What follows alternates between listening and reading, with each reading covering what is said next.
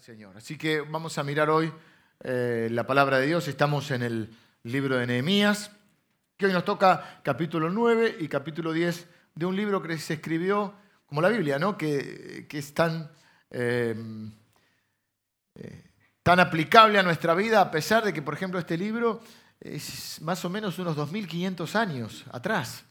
Son unos casi 500 años antes de Cristo. Y sin embargo, tiene aplicaciones para nuestra vida.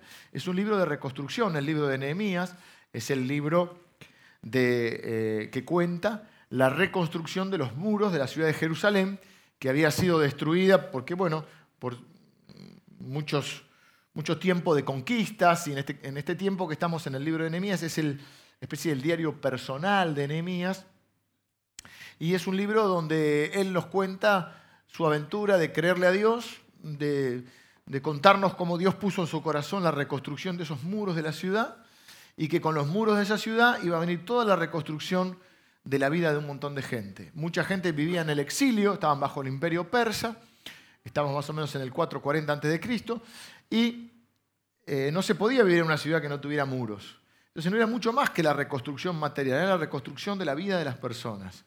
Y muchos iban a volver a vivir a, a Jerusalén porque aunque vivían en otros lugares quizá en los lugares que tenían un montón de cosas. Por ejemplo, Nehemías vivía en la capital del imperio, se llamaba Susa, el imperio persa, lo que hoy es Irán. Y él vivía, como dijéramos, vivir en Manhattan. Y así había mucha gente que materialmente podía tener muchas más cosas fuera de Jerusalén. Pero hay cosas que no te pueden dar la plenitud. a nadie amarga un dulce. No estamos diciendo que está mal tener bienes materiales. Estamos diciendo que hay una plenitud que no se logra solo con los bienes materiales. Entonces mucha gente iba, prefería volver a Jerusalén, a empezar quizá de nuevo, a reconstruir sus cosas, porque ahí era, era su lugar en el mundo.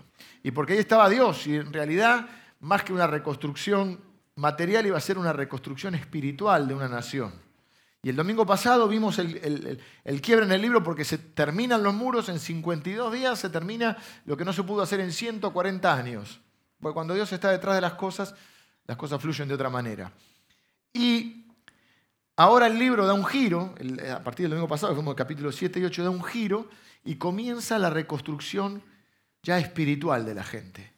Empiezan a volver, el domingo pasado vimos qué sucede cuando alguien se vuelve a Dios. ¿Qué sucede cuando alguien se vuelve a Dios? Vimos los efectos, pues todo el pueblo se vuelve al Señor. Así que hoy vamos a mirar el capítulo 9 y el capítulo 10. Algo de la gracia de Dios vamos a ver hoy, porque hoy estamos eh, por ponerle un título, hoy podríamos decir, nosotros fallamos, pero Dios no falla. Dios nunca falla. Ahora, ¿qué hacer cuando fallamos? ¿Qué hacer cuando fallamos? De eso nos va a hablar este capítulo 9 y el capítulo 10, que no vamos a leer los dos capítulos, porque, bueno, sería muy extenso de leer.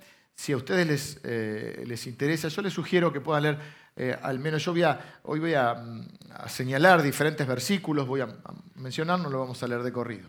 ¿Cómo empieza el capítulo 9? Bueno, tenemos que ver un poquito lo que vimos el domingo pasado. El capítulo 8, ellos deciden volver a Dios. Y entonces el capítulo, están viviendo una especie de reencuentro con Dios. Un reencuentro que muchos de nosotros en algún momento hemos vivido y algunos de nosotros tenemos que vivir. Y como yo decía el domingo pasado, siempre estamos volviendo. Porque a Dios se vuelve. Eh, la vida nos lleva por ahí por algunos caminos y siempre debemos volver a Dios, volver a casa, volver a nuestra, a nuestra familia de la fe. Y dice el capítulo 8 entonces que ellos estuvieron leyendo lo que para ellos era la Biblia en ese momento, la Torá, la ley de Dios, que eran los primeros cinco libros de la Biblia.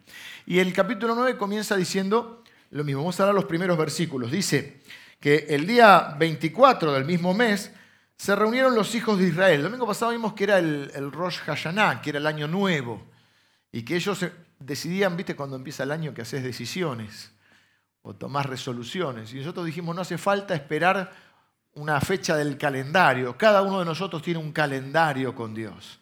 Cada uno de nosotros tiene fechas históricas en su vida. Y que no coinciden muchas veces con el calendario, el nacimiento de tus hijos, el día que te casaste, el día que conociste a Dios, y ahí fue formando tu calendario. Entonces no necesitamos esperar que sea año nuevo para tomar resoluciones que cambien nuestra vida. Y ellos tomaron la, resolución de volver a Dios. Y miren lo que nos cuenta el capítulo 9. Dice que se reunieron los hijos de Israel en ayuno y con silicio y tierra sobre sí. ¿Qué quiere decir? Bueno, que ellos comienzan a leer la Biblia se comienzan a dar cuenta que su vida no, tiene, no, no está en orden con la palabra de Dios. Y entonces lo que ellos hacen es reconocer esto. Y lo hacían, tenían diferentes rituales. En este caso es una, una, el ayuno, el silicio y echar tierra sobre sí. Era eh, la simbología del luto, que significa también el lamento. Usaban una ropa, en vez de usar la, la ropa de siempre, usaban una ropa más áspera, diríamos casi precaria, como si fuera una arpillera. Eh, tiraban sierra sobre sí y hacían ayuno, demostrando su disgusto, su lamento, no con Dios, sino con ellos mismos. Entonces dice que, y, se había, y ya se habían apartado la descendencia de Israel de todos los extranjeros, y estando en pie confesaron sus pecados y las iniquidades de sus padres. Y puestos de pie en su lugar, leyeron el libro de la ley de Jehová su Dios, la cuarta parte del día y la cuarta parte confesaron sus pecados y adoraron a Jehová su Dios. Ellos dividían el, día cada tres horas, día y noche, ¿no? Tenían cuatro vigilias de la noche y cuatro eh, etapas en el día. Así que ellos se pasaron, para que usted tenga idea, de las 12 horas del día, de las 6 de la mañana, ellos, día estamos hablando de día con luz, ¿no? De salía el sol hasta que el sol se ponía. Se pasaron tres horas leyendo la Biblia. Después, alguno piensa que predico largo. ¿eh? Y tres horas más reconociendo sus pecados, es decir, su desobediencia a Dios y adorando a Dios. ¿Qué es lo que sucede en esta primera parte? ¿Qué hacemos cuando, qué hacer cuando fallamos? Lo primero que hay que hacer es, vamos a ver con R para que ustedes lo recuerden, lo primero es reconocer tu situación. No se puede cambiar algo, modificar algo, resolver algo si no lo reconocemos. Yo le puse la R para que eh, las tres palabras nos, sea más fácil memorizarlo. Pero lo que estamos hablando es del arrepentimiento. ¿Qué es lo que sucede? Ellos leen la, Biblia y cuando uno lee la Biblia, la Biblia te lee a vos. Y ellos leen la Biblia y dicen, che, esto no concuerda con nuestra vida. Ni con la vida de nuestros padres. Ellos están hablando también, hablan de, En este capítulo lo que van a hacer es una especie de, mirada retrospectiva. Cuando vos mirás la historia de tu vida, ¿eh? y, ves quién, quién sos vos, qué hiciste, qué hizo Dios. Y no es para eh, eh, echarse culpas, sino para modificar lo que hay que modificar, hacer los cambios que hay que hacer, tomar las decisiones y las resoluciones. Entonces lo primero que ocurre cuando fallamos es que tenemos que reconocer. Cuando nosotros generalmente podemos tratar de gambetear el arrepentimiento, y decir, bueno, lo que pasa que mi esposa, lo que pasa que mis padres, lo que pasa que la situación, y viste que la gente hasta a veces dice, me hiciste equivocar. O sea, no, me equivoqué, vos me hiciste equivocar. Es un poco un reflejo natural. Dice la Biblia que cuando Dios le dijo a Adán, ¿dónde andás, Adán? Adán se había mandado alguna. Adán dice, la mujer que me diste. ¿Qué querés que haga? ¿Me la diste vos? O sea, no es mi culpa. Eh, es tu culpa, Dios, ¿viste? Alguien tiene que tener la culpa. Cuando no encontramos un ser humano al que echar la culpa, a uno le echamos la culpa a Dios. Entonces, la única manera de cambiar algo en nuestras vidas y de poder cambiar el rumbo de nuestra vida o la sal o hacer los ajustes necesarios es reconociendo. Y la, el parámetro, no es mi opinión, la opinión de uno, el parámetro para los hijos de Dios es la palabra de Dios. A ver, ¿qué dice Dios? ¿Coincide con mi vida? No. Por ahí harías que sí, harías que no. Entonces dice que ellos lo que hicieron fue reconocer su, eh, su pecado. ¿Qué significa pecado? Pecado significa errarle al blanco. Eh, literalmente, literalmente. Cuando eso pecado por ahí tiene otras eh, connotaciones, pero que, que, están relacionadas obviamente con la desobediencia a Dios. Pero básicamente, si tuviéramos que buscar la figura de lo que quiere decir el pecado, es le erraste al blanco, ¿viste? Cuando tiraste, ¡pum! Salió para cualquier lado.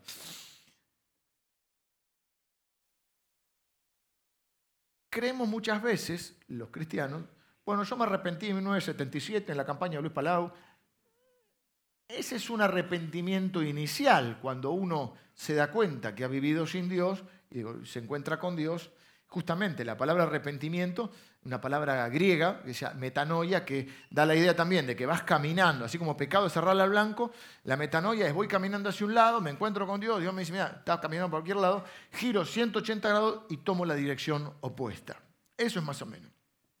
Yo no me acuerdo si Lutero o Spurgeon, que son dos, autores que yo leo mucho, uno de los dos dice que el arrepentimiento no es una vez, que la vida cristiana básicamente es una serie de arrepentimientos. Siempre estamos volviendo. Esto no tiene nada que ver con por mi culpa, por mi culpa, por mi grandísima culpa y vivir una vida miserable sintiéndose que hay que andar huyendo de Dios porque Dios en cuanto te ve te la pega. El domingo pasado explicamos la diferencia entre arrepentimiento y culpa.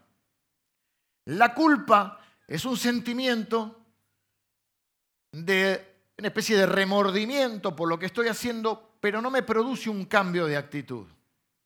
Tendría que dejar la media luna. La cremona, vieja trae otra. Comemos con culpa, ¿no? Vamos a poner un ejemplo liviano para que nadie eh, se suicide en este momento. Pero bueno, ahí está. Es decir, y la Biblia dice que la culpa no procede de Dios. Nosotros somos libres de la culpa. La culpa no procede de Dios. El domingo pasado, no, no quiero repetir, pero para que nadie se quede afuera de este tema, porque es importante entender la diferencia entre culpa y arrepentimiento, la culpa es una acusación que generalmente es producto de Satanás. Es decir, el mundo está dividido entre las fuerzas del bien y las fuerzas del mal. Satanás dice la Biblia en el libro de Apocalipsis que él fue echado de la presencia de Dios donde acusaba a los hijos de Dios de día y de noche. Horas extras de hacer. Es un buen diablo. Hace su trabajo. Es más, la Biblia lo llama eh, Satanás, Lucifer, padre de mentira. Uno de los títulos de Satanás es el acusador. Así que cuando uno acusa, anda acusando a la gente, uno ya sabe a quién se parece, ¿no? para tenerlo, eh, tenerlo eh, claro eso. Y dice que fue, fue echado. ¿Cuándo fue echado? Cuando Cristo consuma su obra en la cruz. Por eso la Biblia va a decir en Romanos capítulo 8, ¿quién acusará a los escogidos de Dios? Dios es el que justifica. ¿Quién es el que condenará? Cristo es el que murió, más aún el que resucitó. ¿Quién nos podrá separar del amor de Dios? Son preguntas retóricas, tiene la respuesta incluida. ¿Quién nos acusará? Nadie. El acusador fue echado. ¿Quién nos condenará? Nadie. ¿Quién nos separará del amor de Dios? Entonces dice, estoy seguro ni que ni la vida, ni la muerte, ni ninguna cosa creada nos puede separar del amor de Dios. Claro, porque si no hay quien te acuse, no hay quien te condene. Y si no hay quien te condene, no hay quien te separe del amor de Dios. Por eso dice la Biblia, ninguna condenación hay para los que están en Cristo Jesús. Si no entendemos esto, nos volvemos religiosos que andamos condenando unos a otros o creemos que hoy Dios nos ama, mañana no, de acuerdo a cómo me porto, si me porto bien Dios me quiere y si no, no, y un día me siento salvado y un día me siento condenado. Y yo no soy, no hay ninguna condenación porque yo estoy en Cristo Jesús. Y no depende de lo que yo haga, depende de lo que Él hizo. Ahora, como fue echado de la presencia de Dios, ¿dónde nos acusan? Nuestra conciencia, en nuestra mente. Te dice, vos estás acá sentado hoy, cantaste muy lindo, qué sé yo, pero vos un hipócrita, mira lo que hiciste esta semana. ¿Cuál es el objetivo de la culpa? Separarte de Dios. Por eso dice la Biblia, huye el pecador sin haber quien lo persiga. No, me voy, a, me voy a, escapar de Dios, a ocultar de Dios, porque Dios me está persiguiendo. ¿Para qué? Esa es la idea que mucha gente tiene, que Dios nos persigue para castigarnos. No voy a la iglesia, voy cuando esté bien. Y no vení nunca, porque la iglesia no es un museo de perfectos, dice que es un, no sé, como diríamos, un, hospital de pecadores. Jesús dijo, los sanos no tienen necesidad de médico. Ahora, los, los, los que necesitan al médico tienen que reconocer que lo necesitan. Y también, así como hay gente que huye porque se siente muy pecadora, hay otros que se creen muy buenos. Dicen, ah, yo, yo no estoy a la iglesia, pero yo soy bueno. Bueno, la Biblia dice que no hay bueno ni un uno. Y justamente el arrepentimiento es una serie de momentos, por eso es más de una vez, es una serie de momentos sagrados, diría yo, en los cuales reconocemos que Dios tiene razón y que el equivocado soy yo. Che, Dios dice esto, yo estoy equivocado. Un momento sagrado. Para eso necesita humildad. Entonces, ellos reconocen. La primera pregunta es, hoy, y un poquito de tarea para el hogar, a veces, porque el Espíritu Santo nos va a mostrar, ¿qué cosas en mí no están de acuerdo a Dios? Para eso tenemos que conocer la palabra de Dios. Estamos generando nuevas instancias para aprender la palabra de Dios. Tenemos discipulados, tenemos estos encuentros de domingo, tenemos el Instituto Bíblico, pero queremos generar nuevas instancias donde podamos reflexionar y aprender de la palabra de Dios. Porque necesitamos conocer la palabra de Dios, si no, ¿cómo vamos a saber lo que está bien y está mal en nuestra vida? Por supuesto está el Espíritu Santo, tenemos también una imagen de Dios, los seres humanos, todos mm, tenemos mucha idea de lo que está bien y está mal, pero muchas cosas están en la palabra de Dios. Así que la culpa te separa de Dios. ¿Qué hace el arrepentimiento? La Biblia dice que su amor nos guía al arrepentimiento. Es diferente, el Espíritu Santo, dice la Biblia, nos convence de pecado, de justicia y juicio. ¿Qué quiere decir? Que así como la culpa nos aleja de Dios, por el concepto que tenemos de Dios, que es lo segundo que vamos a ver, el, amor de Dios nos lleva al arrepentimiento. Es cuando nosotros decimos, no, no, esto en mi vida está mal, esto es lo que dice Dios, esto es lo que estoy haciendo. Necesito la ayuda de Dios. Necesito ir a Dios. Dice la Biblia, si confesamos, ellos pasaron tres horas confesando pecados. Si confesamos nuestros pecados, no al cura, no al pastor, sino a Dios, si confesamos nuestros pecados, Dios es, Él es fiel y es justo para perdonarnos. Y la sangre de Cristo nos limpia de todo pecado. Si alguno pecó, y dice que todos pecamos, abogado tenemos para con el Padre, a Cristo Jesús nuestro Señor. Es decir, que la diferencia es que la culpa, sigo haciendo lo mismo, lo único que me siento mal. Sobre todo cuando ya conoces a Dios. Por eso ah, de las cosas que antes me enorgullecía, ahora me avergüenzan. Antes hasta la podía contar y ahora me avergüenza contar las cosas que hacía. ¿Por qué? Porque ahora en Dios tengo otro discernimiento.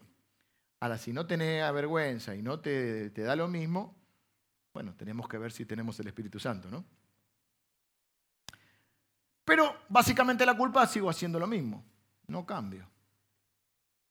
O prometo lo incumplible. ¿Qué hace el arrepentimiento? Me lleva a Dios. ¿Qué hace Dios? Con su palabra y con su espíritu. No solo me perdona, y me da una nueva oportunidad, sino que también el Espíritu de Dios me da el poder para hacer las cosas de otra manera. El problema de la religión es que le quiere cambiar la moral a la gente. Tenés que hacer esto, esto no tenés que hacer, entonces si haces esto, mira, nosotros somos los buenos, el resto son los malos. Si vos querés ser de los nuestros, querés ser lo bueno, tenés que hacer toda esta lista de cosas y esta lista no. En cuanto hagas esta, esta lista, Dios te va a querer. Cuando hagas esta, no te va a querer tanto. ¿Sí? Y entonces queremos que la gente haga lo que no puede hacer. ¿Por qué? Porque la Biblia dice que si estamos sin Cristo eh, somos esclavos del pecado. No tenemos que en Cristo somos libres para poder elegir y para poder decidir. Entonces decimos a la gente, queremos que cambie, la gente no puede cambiar porque el que nos cambia es Cristo. Nosotros tenemos que darle a Cristo y el Espíritu Santo es el que nos cambia. Así que ellos, guiados por la palabra de Dios, reconocen su situación. Lo segundo que hacen es van a recordar quién es Dios. Porque para poder acercarse a Dios, ya que el Espíritu Santo me lleva a Dios, yo tengo que, para poder acercarme a Dios, yo tengo que confiar en Dios. Para confiar en Dios tengo que conocerle. Y para conocerle tengo que saber cómo piensa, cómo actúa. Esa es la forma de conocer. Entonces ahora comienza todo un relato de un sinnúmero de versículos, un montón de versículos. Se produce la oración más larga en toda la Biblia. Los versículos siguientes son la oración más larga en toda la Biblia. Van desde el versículo 4 al, final del capítulo, al 37, por el 38 no, hasta el 37. ¿Y qué sucede ahí? Se levanta Esdras, que es el líder de los, de los, de los, digamos, de los predicadores, hay otros más también, y comienza a relatar la historia de esa nación, de la nación de Israel, del pueblo de Dios, con Dios. En un ciclo que primero es un ciclo, diríamos, no virtuoso, un ciclo, un ciclo. No me sale la palabra. Es temprano todavía. Tomé ya dos cafés, pero todavía. Está un círculo vicioso. Donde ellos, yo ahora lo describo, después lo leemos algunos versículos. Ellos eran el pueblo de Dios. Dios los bendecía, estaban bien. Como estaban bien, se olvidaban de Dios. Como se olvidaban de Dios, les iba mal. Como les iba mal, clamaban a Dios. Dios los ayudaba, entonces les iba bien. Y como les iba bien, se olvidaban de Dios. Y así estaban. Pero lo que nos va a hablar esta oración, lo que nos va a decir es quién es Dios. Porque para poder acercarme a Dios tengo que conocer a Dios. Porque ¿por qué la gente huye de Dios? Porque tiene un mal concepto de Dios. Hace unos años atrás filmamos un video donde yo decía que Dios tiene mala prensa. Dios es el Dios que está para castigarte. El barbudo, el viejo, el que está, está esperando que te equivoques para castigarte. Por eso si yo pienso que me va a castigar, ¿qué hago? Huyo. ¿Y qué hace muchas veces la gente equivocada? Yo pienso, siempre partimos de que tenga buena intención. O no lo sé, si bueno o no. Le andan diciendo a la gente que Dios los anda castigando por lo que hicieron. Miren lo que sucede. Claro, les iba mal no porque Dios los castigaba, les iba mal porque Dios puso los principios para que nos vaya bien. Cuando transgredimos, o sea, Él sabe lo que nos conviene. Cuando transgredimos esos principios, nos va mal. Es como decía tu hijo, mirá, si metés los dedos en el fuego, te va a quemar. Y si se quema, no es que yo soy malo y él se quemó. No, yo le advertí, los principios que le pongo a mis hijos son para que les vaya bien. Mirá, si robás te van a meter en, en cana. Si estudiás o si trabajás, te va bien. Si ahorrás vas a poder comprar. Si te cuidás la salud, o sea, si haces deporte, o sea, las cosas que uno, ¿no? De la misma manera, los principios de Dios son para que nos vaya bien. Cuando desobedecemos a Dios, que eso es el pecado, no va mal. Pero no porque Dios es mal. Aunque a veces Dios sí nos disciplina, porque la Biblia dice que, el, que Dios es un Padre que nos ama y que al que ama disciplina. Y que si no nos disciplinara, no seríamos hijos sino bastardos. Claro, porque yo no ando disciplinando a los hijos de los demás. Entonces miren lo que dice, algunos versículos voy a leer. Dice, tú solo eres, versículo 6, tú solo eres Jehová, tú hiciste los cielos. Primero empieza a decir, Dios, vos sos el, sos el único Dios, solo vos sos Dios y vos sos el creador. Si es el creador, después dice que quiere decir que nos creó. Entonces está diciendo, Dios, vos sos el que nos creaste. Nadie nos conoce como Dios. Viste que tu mamá y tu papá son las personas que más te conocen en un momento de tu vida. ¿Y qué dice tu mamá? Eh, si te tuve en la panza, ¿cómo no te, Ya sabés. No te ven caminar y ya saben cómo venís, ¿no? Porque eso tú. Bueno, Dios es tu creador. Después dice, eh, tú eres el Dios que escogiste a Abraham. Comienza a hablar de toda la historia de Israel que comienza con Abraham y todo lo que pasa hasta ese momento. Es decir, cada uno de nosotros tiene una historia con Dios. tú elegiste a Abraham. Abraham que era un caldeo, de Ur de los caldeos, un pagano más, y que Dios no lo eligió porque Abraham era bueno, lo eligió porque Dios es bueno. Y eligió a Abraham y dijo, voy a hacer un pueblo. Hace un tiempo atrás hicimos una línea de tiempo, ¿eh? donde pusimos eh, más o menos algunas fechas estimadas para que usted tuviera una idea de, lo que era la, Biblia del Antiguo Testamento, la, historia, digamos. Una, eh, ¿Cómo se llama? Una, una línea de tiempo, una cronología. Abraham, después dice, y cuando fuimos esclavos en Egipto, yo tengo más de 400 años esclavo en Egipto, y cuando fuimos esclavos en Egipto, clamamos a ti y nos enviaste un libertador. ¿Quién es el libertador? Moisés. Y nos sacaste de Egipto durante 40 años y nos sustentaste con maná cuando teníamos hambre y cuando teníamos sed, sacaste agua de la roca. Y en un momento estábamos en el desierto y nos hicimos una estatua de oro, un becerro, y dijimos, este es nuestro Dios. Aún así, no nos abandonaste. Y durante 40 años en el desierto, nuestra ropa no se desgastó. Dice, nuestro vestido no se envejeció. 40 es un milagro. ni siquiera se nos hincharon los pies. Y en un momento cuando nos rebelamos y dijimos, no queremos más que nos lidere Moisés, vamos a buscarnos otro líder y vamos a volver a Egipto, aún así, no nos abandonaste. Ese se los voy a leer porque quiero decir algo con respecto a eso.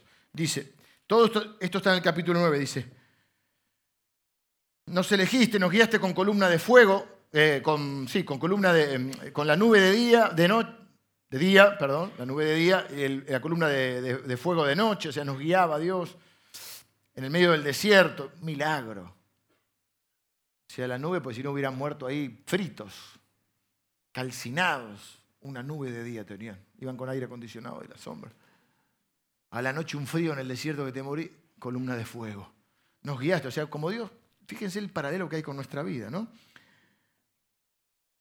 Les diste pan del cielo en su hambre y en su sed les sacaste aguas de la peña. Mas ellos y nuestros padres fueron soberbios y endurecieron su cerviz y no escucharon tus mandamientos. No quisieron oír ni se acordaron de las maravillas que habías hecho con ellos. Antes endurecieron su cerviz y en su rebelión pensaron poner caudillo para volver a su servidumbre. Pero tú eres Dios que perdona, que perdonas, clemente y piadoso, tardo para la ira y grande en misericordia, porque no los abandonaste Además, cuando hicieron becerro de fundición, tú con todo por tus muchas misericordias no los abandonaste en el desierto. Miren, Egipto es una figura de nuestra vida antes de Cristo. Porque Egipto es la esclavitud donde ellos vivieron. Y la Biblia dice que nosotros antes de conocer a Cristo vivíamos en esclavitud. Quiere decir que podemos establecer un paralelo con lo que le sucedía a ellos y con lo que nos sucede a muchos cristianos. Cuando enfrentamos en el caminar con Dios problemas, un reflejo casi natural es querer volver atrás. al final estaba mejor antes, sin Dios. Dios es malo porque ahora porque tengo problemas, porque estoy en el desierto, porque hace calor, porque no tengo comida, pero Dios te da el maná. pero no, pero quiero las, melones de Egipto. Ay, pero eras esclavo en Egipto. Te torturaban, tenía que trabajar, hiciste la pirámide, eh, violaban a las mujeres, eh, pero ah, los melones de Gil, la sandía de Gil. Empezamos a idealizar el pasado y queremos volver a servidumbre como ellos. Fíjate que es el reflejo de muchos cristianos. Aún así, Dios no nos abandona. Entonces ellos empiezan a ver, están hablando de nuestros padres, porque ellos les están relatando la historia, muchos de ellos están conociendo a Dios en ese momento. Pero hay, un, hay una, lo más parecido a lo que estamos haciendo hoy, hay una, confesión personal y una confesión colectiva, porque el, Evangelio es para vivirlo en, comunidad. Entonces ellos dicen, no, no, esto, esto es lo que está afectando a nuestra nación, que nos olvidamos de Dios. Y empiezan a recordar quién es Dios, porque tienen que conocer al verdadero Dios. Para poder confiar en Dios, vos tenés que conocerlo. Si no, te quedás con esta imagen de Dios que te anda buscando para castigarte por tu culpa y por tu grandísima culpa, entonces Dios te anda buscando para castigarte. Y si te va a castigar, ¿vos qué haces? Huís. La única manera de poder acercarse a Dios es conocerlo a Dios. Por eso el primer punto es reconocer. Segundo punto, recordar quién es Dios. Primero, reconocer tu situación. Recordar quién es Dios. Y nos presenta un Dios de gracia. Dice, lento para la ira y grande en misericordia.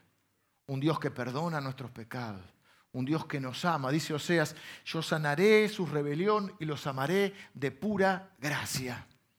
Y sigue hablando más adelante, dice, otra vez hacían lo malo delante de ti. Aún así, no nos abandonaste porque eres clemente y misericordioso. Todo el tiempo entra, dice, eh, cuando comieron y se saciaron, se deleitaron en tu gran bondad, entonces volvían a ese ciclo. ¿Cómo era el ciclo? Les iba mal, clamaban a Dios, Dios los escuchaba su clamor, intervenía en su favor, les empezaba a ir bien, cuando les empezaba a ir bien, se olvidaban de Dios, se olvidaban de Dios, les empezaba a ir mal, como una consecuencia. La Biblia dice que la consecuencia del pecado es la muerte, esa es la, la consecuencia final pero la consecuencia también las enfrentamos en esta vida. La mayor parte de nuestros sufrimientos tiene que ver o con el pecado que otro ha cometido contra nosotros o con nuestros propios pecados. No es que Dios es malo, esa es la diferencia. No es que Dios es malo y entonces este, me castiga. A veces me corrige, pero en realidad lo que sucede es que lo que hace Dios, ¿cómo me corrige? Deja que yo tenga que enfrentar las consecuencias de lo que hice. A veces lo tiene que hacer con tu hijo. Tenés que ayudarle a que enfrente las consecuencias, a que ponga la cara. Porque ¿cómo aprendemos? Si no, si, no duele, no aprendés, ¿viste? Entonces lo que Dios hace es que se den cuenta ¿Qué es la soberbia? ¿Cuál es el, la soberbia es como la madre de todos los pecados. ¿Cuál es? Es el, el pecado original. ¿Cuál es? Y yo puedo vivir sin Dios. Yo no necesito a Dios. Yo sé lo que me conviene. Por eso para obedecer a Dios necesito fe.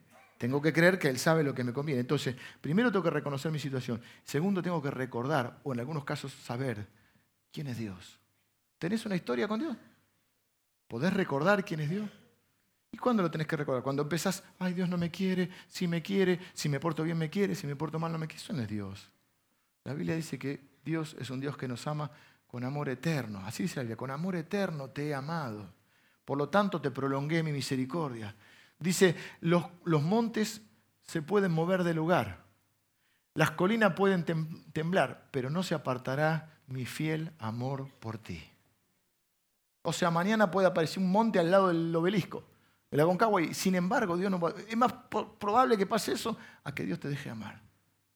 Sin embargo, ¿qué pensamos? Oh, me, me, está yendo mal, es que Dios no me quiere. No, no es que Dios no te quiere. Estás enfrentando las consecuencias de errar. Le erraste, le erraste al blanco.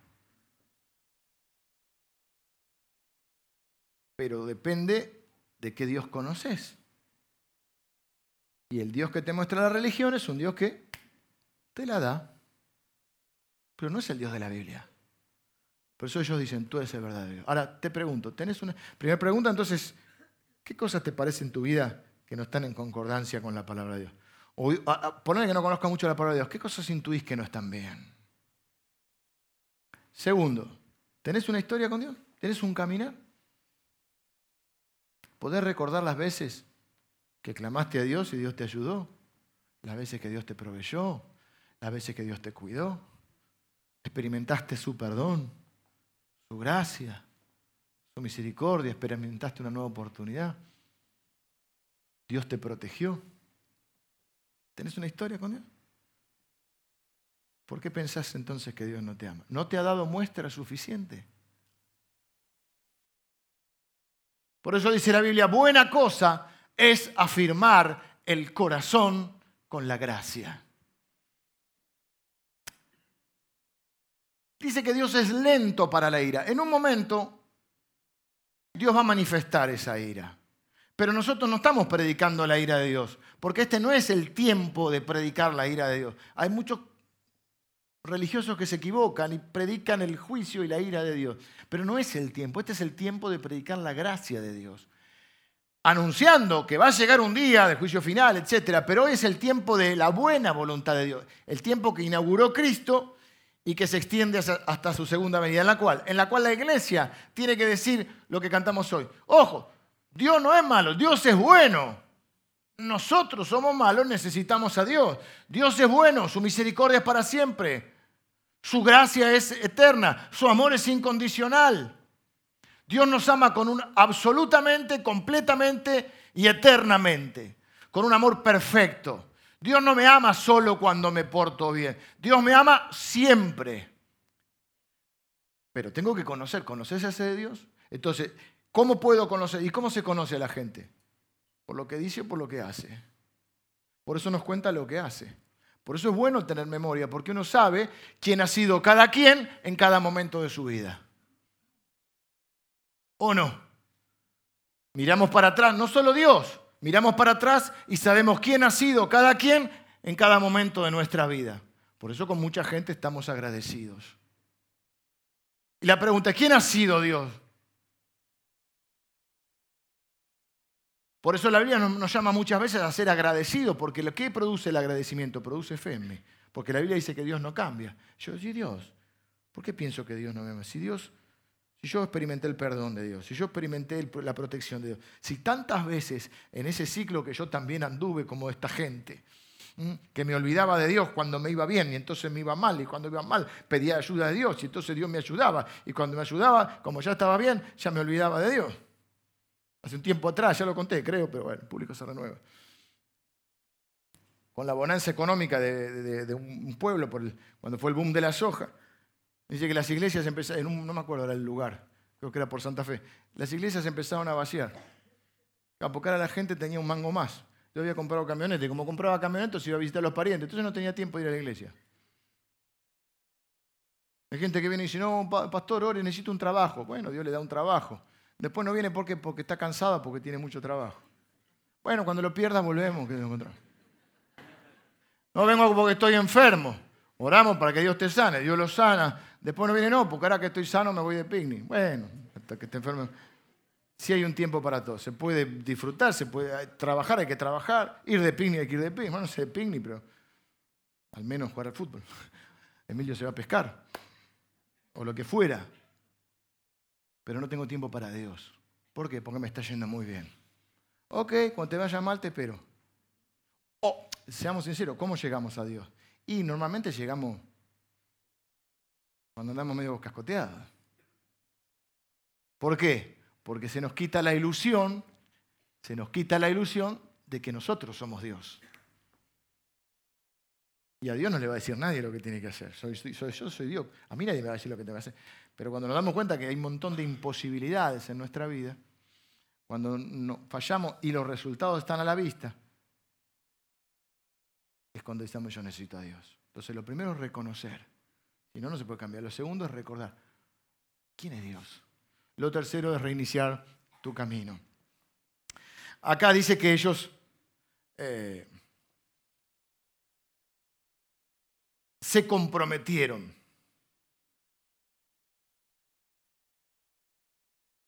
Entonces ellos primero dicen, nosotros fallamos. Después dicen, mira, mirando la historia de nuestra vida, de nuestro pueblo, vimos que Dios no falla. No es que Dios no me quiere. Lo que yo estoy sufriendo, ellos qué estaban sufriendo? Y habían sufrido la conquista de otros pueblos, varias veces habían entrado en este ciclo. ¿Cómo pasar del ciclo vicioso al círculo virtuoso? ¿Cuál es el círculo virtuoso? Bueno, es el, el pacto, y sobre todo nosotros estamos en el pacto con Cristo. El pacto es el pacto de bendición, el nuevo pacto. En el pacto de bendición nosotros somos herederos en Cristo. Dice que Dios dice, te bendeciré y serás bendición. Es decir, en el pacto, que es un acuerdo de partes, Dios nos bendice y nosotros somos bendecidos con su palabra, somos bendecidos con su gracia. La gracia de Dios significa el favor de Dios. Es una gracia que nos perdona y nos levanta cuando nos caemos, pero es una gracia también que nos permite vivir de otra manera. Por eso decíamos, sin Dios no podemos, nosotros necesitamos a Dios para que Dios nos dé el poder necesario para vivir de otra manera.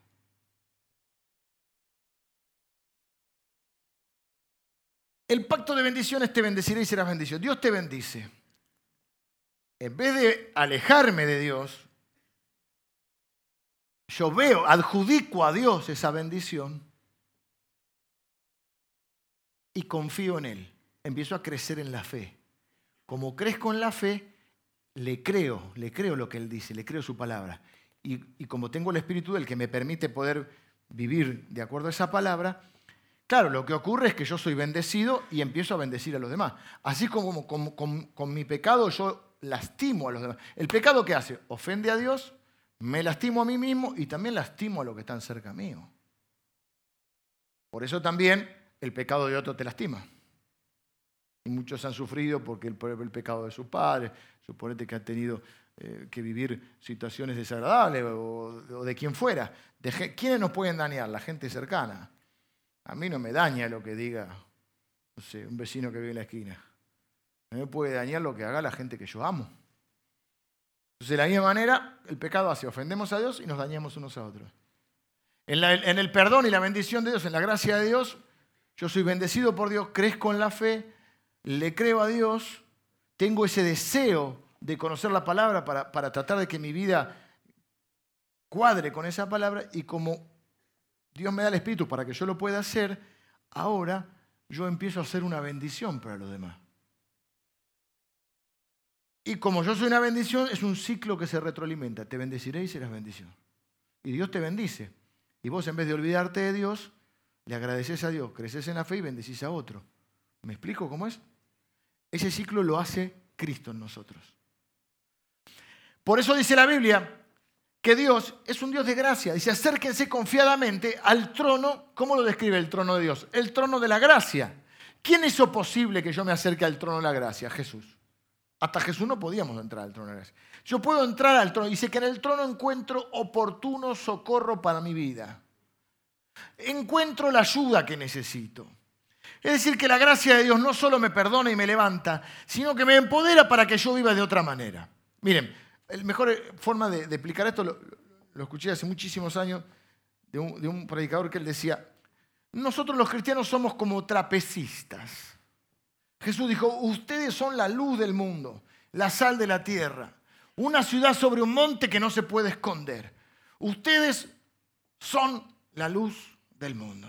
Ustedes son los trapecistas. No sé si ya los más jóvenes habrán visto, porque ya no hay muchos circos. El otro día crucé un circo por una autopista, no me acuerdo por dónde. Había un circo. El trapecio era una especie de hamacas, podríamos decir, y entonces se van colgando y se tira, da cuatro vueltas y el otro lo agarra de la mano y lo revolea. No sé si vieron. ¿Me siguen? Tenemos que ponerle al, circo de trompeta, poner unos trapecistas, pero que no se nos peguen un palo acá, porque Ustedes, dice la Biblia, no, no dice la Biblia, dice este predicador, y yo tomé el ejemplo, ustedes, los cristianos, son como esos trapecistas, haciendo las cosas que otros no pueden hacer por la gracia de Dios. Entonces, mira, no, pero mira, mira qué, qué padres son esta gente. Mira qué esposos, mira qué esposas, mira qué hijos. Mira qué empleados, mira qué comerciantes son. En el buen sentido, ¿no? Mira qué gente haciendo las cosas que nadie. De vez en cuando caemos, porque no hay nadie sin pecado. Cuando caemos hay una red que es la gracia de Dios, que te levanta y volvés al... al, al... por favor. Es decir, que la gracia de Dios nos, nos permite estar en el trapecio y cuando caemos nos levanta. Ahora, si vivís acostado en la red, dudo que seas un trapecista. Auch. No, la gracia, hay gente que la gracia de Dios es vivir todo el tiempo en la red. Bueno, entonces no sos trapecista, hermano. Como dijo el pastor Emilio, un día me da ganas de decirle a la gente, convertite. Un día que, mira que Emilio no pierde nunca. Y yo le dije, decilo, Emilio, sí. Claro, si está todo ahí en la red y la gracia de Dios, no, no, no, entonces no sos trapecista. Ahora, si de vez en cuando nos caemos, y sí. ¿Y qué deberían hacer los hermanos?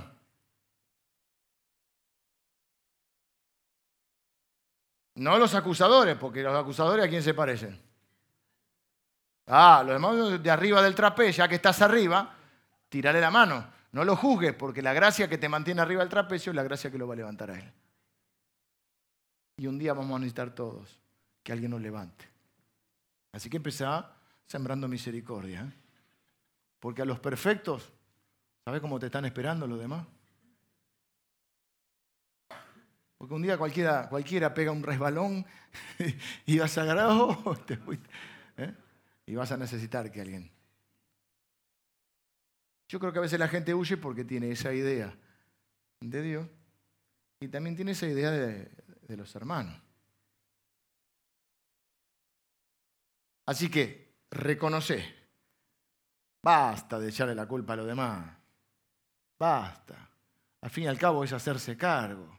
Y ellos dicen, esto es culpa. Sí, también confiesan los pecados de sus padres, pero no para eximirse de sus culpas, sino para reconocer que como pueblo ellos han pecado porque ellos tenían mucho la idea del colectivo, ¿no? Entonces ellos dicen, bueno, esto, nosotros como pueblo hemos fallado, lo que nos pasa, ¿qué les pasa? Estaba la ciudad devastada, habían sido conquistadas. Nos pasa porque nos alejamos de Dios. Y cada vez que nos alejamos de Dios, sufrimos. No porque Dios es malo, sino por las consecuencias de la desobediencia. La única manera de obedecer es confiar en Dios. Para confiar tengo que conocerlo. Por eso lo segundo que hacen es, a algunos les recuerdan y a algunos les presentan quién es Dios. No digan Dios es malo, porque Dios es el de la infinita paciencia, el de la infinita misericordia. Cuando nosotros nos fuimos con el becerro de oro, Dios nos sostuvo. Cuando nos quejamos por el maná, Dios nos envió comida. Cuando nos rebelamos y queríamos volver, a Egipto. Aún así, Dios no nos abandonó. Recuerden quién es Dios. Es la única manera de volver a Dios. Si no, voy a alejarme de Dios. Y lo tercero que hacen es reiniciar. Reiniciar qué cosa? Su camino. Dice que el versículo 38, que hicieron, eh, a causa pues de todo esto, nosotros hacemos fiel promesa y la escribimos firmada por nuestros príncipes, nuestros levitas y por nuestros sacerdotes. ¿Qué hacen ellos? Dicen, vamos a dejarlo por, vamos dejarlo por escrito. Vamos a hacer un nuevo, eh, nuevo pacto. Nosotros estamos en el pacto en Cristo, pero eso es una figura esto, ¿no? Porque está en el Antiguo Testamento, todavía no había venido Cristo. Vamos a hacer un nuevo acuerdo. Nos vamos a comprometer a obedecer a Dios. Y ahora lo, lo voy a resumir. El capítulo 10 nos muestra todos los que firmaron y nos dice en qué cosas se pusieron de acuerdo. Pero antes de entrar en eso, quiero decir esto. Entonces, lo que ellos hacen es una promesa de. Ahora vamos a obedecer a Dios. ¿Qué necesitas para obedecer a Dios? Primero, fe. Porque si vos no crees, no confías en que lo que Dios dice te va a hacer bien, no, no, no, mejor hago lo que yo me parece. Y ahí es donde me va mal. Entonces, ellos hicieron una promesa, la escriben y la firman. Se comprometen a obedecer a Dios. Es como, bueno, que es en el casamiento porque se firma también famosa libreta. ¿Por qué? Porque hay un compromiso, un pacto, en el cual uno pone la firma y se hace cargo. Ellos dicen, nosotros ahora vamos a cortar, vamos a reiniciar. En tres áreas, según el capítulo 10, eh, a partir del versículo 30, comienzan ellos a decir áreas en las que se comprometen a ser fieles a Dios. Número uno, en las relaciones. Dice el versículo 30 que ellos eh, se comprometieron a no, dar a nuestra, no daremos a nuestras hijas a pueblos de la tierra, ni tomaremos sus hijos para nuestras hijas. Quiero aclarar esto. Se comprometen a ser fieles en el área de las relaciones. ¿Por qué? En ese momento ellos no elegían con quién se iba a casar cada uno. Por ejemplo, dentro de poco se nos casa Melody, la chica de rubicita que cantó hoy. Melody, ella eligió a su novio que debe andar por ahí. ¿Te casaste todavía? No me hagas eso. Mira así. Y le dice a José, que es el papá, te presento a mi novio va el novio Alan y pide la mano de Melody. Es decir, cada uno acá, bueno, no, sé, no quiero poner fechas. Cada uno acá mayormente elige con quién se va a casar. ¿Sí? En ese tiempo no. Bueno, hasta hace unos años. Hasta hace unos años atrás, que para, para, nosotros es mucho, pero para la historia de la humanidad no. Hasta hace unas, unas cuantas décadas atrás, los casamientos se convenían. ¿O no? Alguno todavía dice, vino, la abuela vino en el barco a conocer al, marido, ¿no? Por foto. Se arreglaban los casamientos. En la época de, que estamos leyendo enemías también. ¿Por qué digo esto? Porque lo que ellos se comprometen es a no dar nuestras hijas, porque Dios le decía, no se casen con gente de otra religión, no se casen con gente de otro pueblo. ¿Por qué? Porque Dios no es inclusivo, Dios, Dios hace discriminación.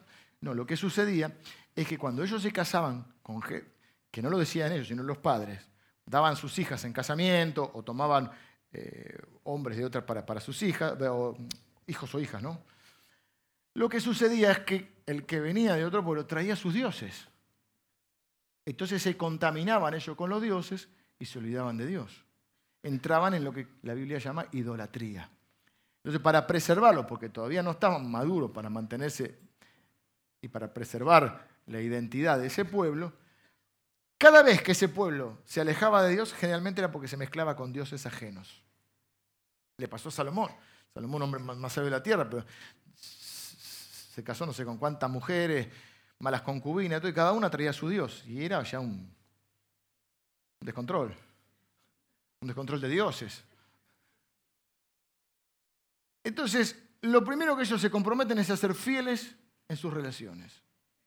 ¿Qué dice Dios de, nuestra relación? Ok, eso es lo que vamos a hacer.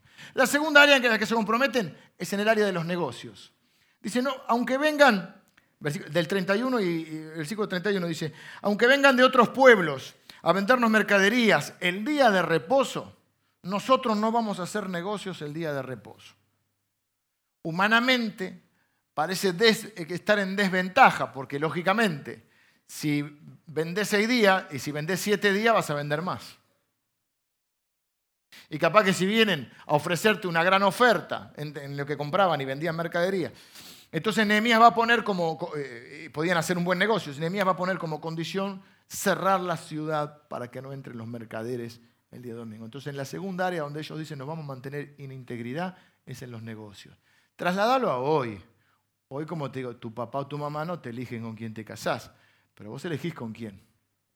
Y podés hacerlo de acuerdo a la palabra de Dios o no. ¿Me explico? Con los negocios lo mismo. No se trata acá si abriste el, eh, negocio el domingo o no abriste el domingo. Se trata de si te manejás en tu vida comercial, profesional, laboral, con los principios de Dios en integridad o no. Está claro. Y la tercera área donde ellos se comprometen a ser fieles es en la obra de Dios. Eso es más largo, no lo vamos a leer, pero en los versículos 32 a 39 dice, bueno, vamos a hacer así. Lo que sea primicia de, nuestro, de, de nuestras cosechas, de nuestro ganado, empieza a hablar de la ofrenda, del diezmo, y empieza a decir, bueno, eh, eh, empiezan a repartir eh, en qué mes del año le toca llevar la leña, porque la leña hacían sacrificios en el templo, ¿no? Diferentes rituales que ellos tenían. Bueno, básicamente lo que dicen es, vamos a ser fieles en, en nuestras relaciones, vamos a ser fieles en los negocios y vamos a ser fieles en nuestro apoyo a la obra de Dios. Lo pueden leer todo al final del capítulo 10 y firman este acuerdo y con esto termino. Vengan los músicos. Ellos lo, escriben. Y a mí me dio esta idea, por supuesto, de la firma es porque es un pacto, pero también lo vi de esta manera. Lo vi como la manera, ¿cómo hacer nosotros entonces? Primero, reconocer lo que está mal en nuestra vida. ¿Qué significa? Lo que no está de acuerdo a la palabra de Dios.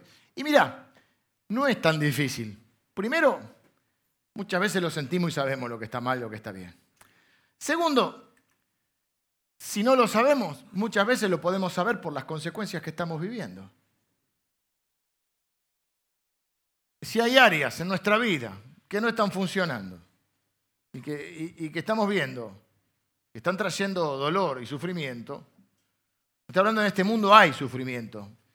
Claro, pero la realidad es que hay un sufrimiento que va a estar siempre en este mundo porque es un mundo caído un mundo de pecado. Pero vos me entendés lo que te quiero decir. Cuando vos te das cuenta que tus resultados no están funcionando porque no estás sobrando de acuerdo a la palabra de Dios. Lo tercero que te quiero decir, que hay un tiempo entre tu desobediencia y tu consecuencia. Y que por ahí estás a tiempo de evitar las consecuencias. No te estoy metiendo miedo, te estoy diciendo que por ahí hoy no estás viendo todavía el resultado negativo de la desobediencia. Pero mirá que viene. No sé quién le llamaba la tarjeta, esta tarjeta es la tarjeta Pecard. Pecard. Compras hoy y pagas mañana.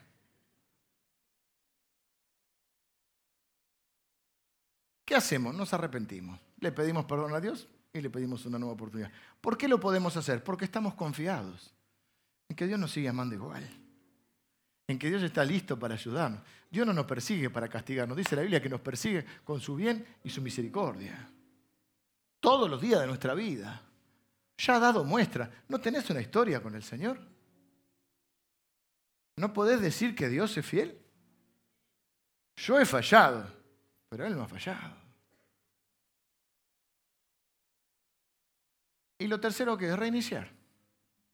Y entonces ellos firman, yo, me, me dio la idea de, de firmar la renuncia. Pero no la renuncia a esta vida, sino la renuncia al control, a la gerencia de mi vida. Porque yo pensé esto, cuando una empresa quiebra, el gerente tiene que renunciar. O cuando los resultados son malos, el balance dio mal, el gerente tiene que renunciar. Cuando un equipo de fútbol se va al descenso, ¿quién tiene que renunciar? El DT tiene que renunciar, el director técnico tiene que renunciar. A veces nosotros nos vamos al descenso y no queremos renunciar.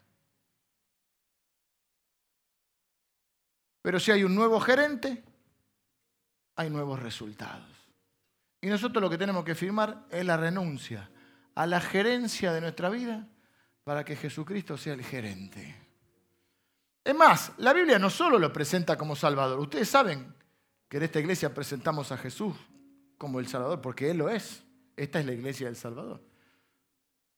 Pero la Biblia también nos cuenta que los primeros cristianos lo reconocían como el Señor, es decir, como la autoridad. no es solo un Salvador funcional que viene a traerte confort a tu vida, es el Señor. Y el Señor se lo obedece. Es el gerente, es el que manda. Y cuando Él manda es cuando entras en ese ciclo de bendición. Ese ciclo de obediencia y bendición. Obediencia. ¿Y por qué puedes obedecer? Porque confías en Él. Jesús quiere dirigir nuestras vidas, cambiar nuestros corazones, nuestra mente, reorientar el rumbo de nuestra vida y convertirnos en personas diferentes. De tal manera que dice que si alguno está en Cristo es una nueva persona. Para darnos significado, valor, propósito y felicidad. Una vida nueva, una vida diferente.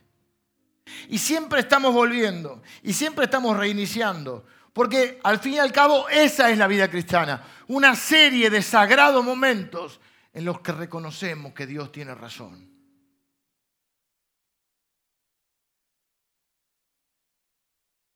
Y hoy tenés una nueva oportunidad. Al final de esa vida, la eternidad. Pero tenés la oportunidad de un caminar con Cristo y de entrar en el ciclo de bendición. Y salir del otro círculo que es mejor que nada, porque por lo menos clamamos a Dios y Dios nos ayuda. Pero ¿cuánto vamos a seguir así? Y después preguntarnos por qué nos va como nos va. O después empezar a decir que Dios no nos quiere. No, recuerda, reconoce, recuerda y reinicia. Vamos a orar. Señor, te doy gracias por cada uno de mis hermanos. Señor, todo lo que hemos atravesado o estamos atravesando seguramente servirá para que nos enseñes. Tu palabra dice, Señor, que a aquellas personas que te aman todas las cosas, tú haces que funcionen para bien. Aún de lo malo sacas algo bueno, Señor. Y Señor, que aún de lo malo que hemos vivido podemos rescatar que tú has sido fiel. Que cada vez que hemos clamado en tu, en tu, en tu auxilio, tú nos has ayudado, Señor. Tú eres el que perdona todas nuestras maldades, el que sana todas nuestras dolencias el que rescata del hoyo nuestra vida. Gracias, Señor, porque tú has sido fiel. Hemos fallado, pero tú nunca nos has fallado, Señor. Gracias por las veces que nos has provisto. Gracias, Señor, por tu perdón, por tu gracia, por tu provisión, por tu cuidado, por tu protección. Gracias por las nuevas oportunidades. Gracias por, tu palabra, Señor. Y gracias porque hoy podemos reiniciar una vez más, Señor. Y yo quiero orar junto con mis hermanos y decirte, Señor, nosotros hemos fallado. Y ahora vamos a tomarnos un minuto cada uno de nosotros. Y esto hay que profundizarlo después en casa, pero un minuto para decir, Señor, estas áreas de mi vida, o algunas de las que se han mencionado, yo necesito reconocer mi situación. Recordar quién eres tú, recordar lo que dice tu palabra y reiniciar. Quiero salirme del círculo vicioso para entrar en el círculo de la bendición. en el círculo de la obediencia, en el círculo donde tú eres el gerente de mi vida. Yo renuncio a la gerencia de mi vida para entregarte mi rendición. Señor, yo oro por los que están orando así ahora. En el nombre de Jesús los bendigo. Tu palabra es verdad. Y aquellos que han orado así, Señor, tú nunca, nunca deshonrarás a alguien que quiera honrarte. Así que Señor, yo los bendigo con tu palabra y declaro, Señor, que están entrando en un ciclo de la bendición. En el nombre de Jesús. Amén.